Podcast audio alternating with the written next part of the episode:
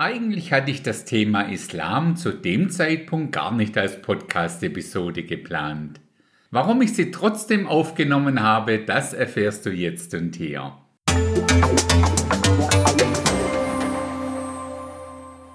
Ich hatte mir eine Predigt zu dem Thema Islam angehört, auf die ich ganz zufällig gestoßen bin. In diesem YouTube-Video redete ein mir bis dato völlig unbekannter Dr. Jay Smith darüber, wie einfach es eigentlich ist, um dem Islam, mal vorsichtig ausgedrückt, seine Daseinsberechtigung zu entziehen.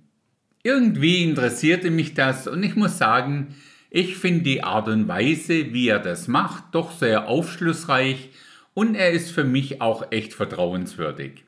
Deshalb verlinke ich mal seinen YouTube-Kanal hier in dieser Podcast-Beschreibung. Es ist leider alles auf Englisch, aber es soll ja Leute geben, die auch das verstehen. Dieser Jay wurde in Indien geboren. Sowohl seine Eltern als auch seine Großeltern waren Missionare im nördlichen Teil von Indien. Alleine dort leben ungefähr 220 Millionen Moslems, also über 90 Prozent der Bevölkerung dort sind Moslems. Nur in Indonesien gibt es noch mehr Moslems, zumindest prozentual. Für mich war es auch echt interessant, in dem Rahmen zu erfahren, dass nur ungefähr 15% aller Moslems wirklich Arabisch sprechen. Das für mich Spannendste in diesem Video kam aber eigentlich dann ganz zum Schluss. Jay wurde gefragt, wie und wo man ihm am besten in den sozialen Medien folgen kann. Darauf nannte er den Titel seines YouTube-Kanals Thunder Films. Dieser Kanal hat, wie ich inzwischen gesehen habe, bereits über 100.000 Abonnenten und fast 1000 Videos, welche fast 18 Millionen Aufrufe haben. Er wurde dann gefragt, warum der Kanal gerade so heißt, wie er heißt, also Pfanderfilms. Dazu erklärte er dann, dass er damit einem Deutschen mit dem Namen Karl Gottlieb Pfander die Ehre zukommen lassen will und dass er dessen Material als seine Grundlage nutzte und noch immer nutzt. Er hat für seine Arbeit alles aus dem Deutschen ins Englische übersetzt und ich höre mir das dann bei ihm wieder auf Englisch an, um es für mich mühevoll zurück ins Deutsche zu übersetzen. Naja, dieser deutsche Herr Pfander also wurde interessanterweise im Jahr 1803 in Weiblingen geboren, also bei uns hier in Süddeutschland. Seine erste missionarische Ausbildung erhielt er 1819 in der Brüdergemeinde in Korntal. Dieser Missionar Pfander hätte doch zu seinen Lebzeiten niemals geglaubt, dass 2024 sein Material immer noch so aktiv rund um die Welt im Einsatz ist. Manchmal gibt schon recht interessante Zusammenhänge. Als mir dann noch einfiel, dass ich ja WN als Kennzeichen auf meinem Firmenwagen habe, was ja bekanntlich die Abkürzung für dieses Weiblingen ist, habe ich mich entschlossen, dies alles in dieser Episode zu verarbeiten. Jay Smith erklärt in seinen Videos zum Beispiel, dass der Islam als solcher auf drei Säulen aufgebaut ist. Das Buch, der Mann, der Ort. Das Buch im Islam ist uns ja bekannt unter dem Namen Koran. Der Mann neben Allah ist sein Prophet Mohammed und der Ort ist hauptsächlich Mekka und Medina im heutigen Saudi-Arabien. Optimalerweise stellt man diese drei Säulen vergleichsweise dem Christentum gegenüber. In dem Fall ist dann das Buch unsere Bibel, der Mann neben Gott dem Vater ist sein Sohn Jesus Christus und der Ort ist hauptsächlich Jerusalem. Ohne jetzt hier und heute auf die Details einzugehen, können wir sagen, dass das Neue Testament und die ganzen Berichte von und über Jesus so 15 bis 60 Jahre nach seiner Himmelfahrt aufgeschrieben wurden. Und das durch Augenzeugen oder Menschen, die selbst mit Augenzeugen geredet haben. Diese Menschen haben alle dort gelebt, wo Jesus auch seinen Lebensmittelpunkt hatte, nämlich irgendwo rund um Jerusalem.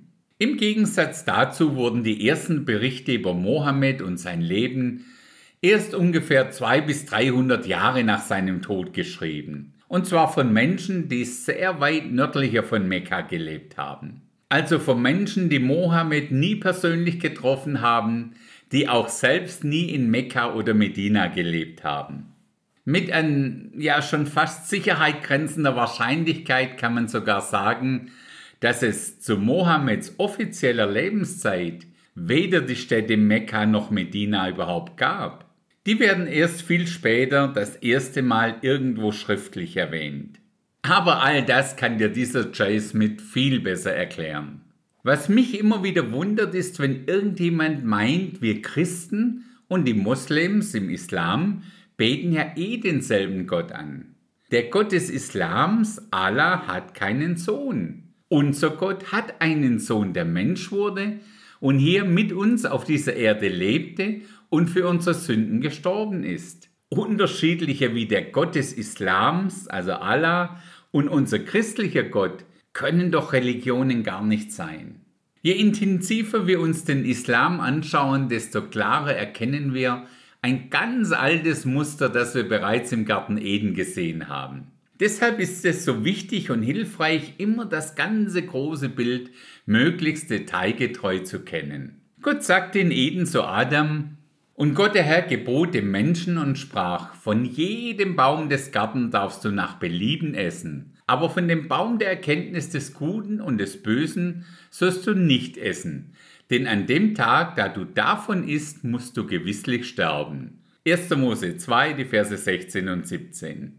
Und Satan, die alte Schlange, nahm genau diese Aussage von Gott und verdrehte sie so geschickt, dass Eva darauf reinfiel. Wir lesen das in 1. Mose 3, Vers 1. Aber die Schlange war listiger als alle Tiere des Feldes, die Gott der Herr gemacht hatte. Und sie sprach zu der Frau, sollte Gott wirklich gesagt haben, dass ihr von keinem Baum im Garten essen dürft? Genau dieses Muster wendet Satan mit dem Koran und den ganzen Aufzeichnungen rund um Mohammed an. Er nimmt viele Worte Gottes und verdreht sie so, dass sie Gott, den Vater und seinen Sohn und auch den Heiligen Geist, so wie wir sie kennen, letztendlich leugnen.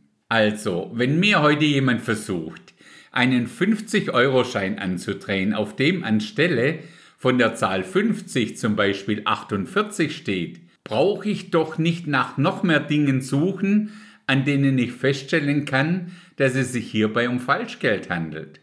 Wenn sich die Spezialisten der Kripo später dann damit befassen, finden sie vielleicht noch zehn weitere klare Hinweise, warum das Falschgeld ist. Aber falscher als falsch wird der Schein dadurch trotzdem für mich nicht.